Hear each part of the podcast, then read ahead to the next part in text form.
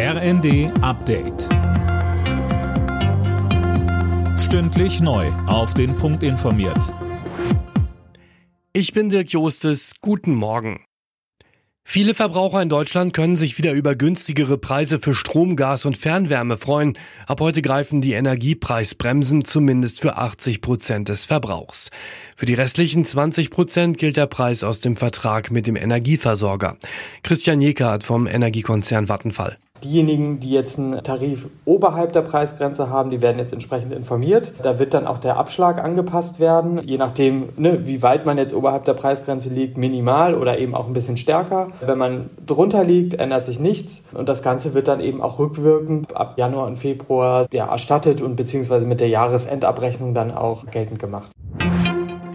In Griechenland sind mindestens 30 Menschen bei einem Zugunglück ums Leben gekommen. 85 wurden verletzt. Die Zahl der Opfer kann nach Angaben der Feuerwehr noch weiter steigen.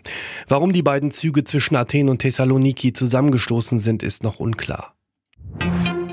In Deutschland fallen heute weitere Corona-Maßnahmen weg. So gibt's etwa in Krankenhäusern und Pflegeheimen keine Testpflicht mehr. Auch bei der Maskenpflicht wird gelockert. Bewohner und Beschäftigte von Altenheimen müssen keine mehr tragen. Die deutschen Seenotrettungsorganisationen sehen ihre Hilfe im Mittelmeer in Gefahr. Hintergrund ist, dass das Bundesverkehrsministerium offenbar härtere Auflagen für die zivilen Rettungsschiffe plant. Daniel Stuckenberg.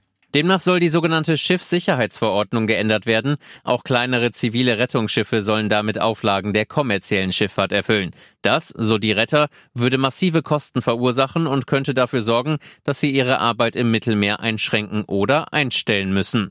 Das Mittelmeer gehört zu den gefährlichsten Fluchtrouten. Erst am Wochenende waren 60 Menschen bei einem Unglück vor Italien ums Leben gekommen.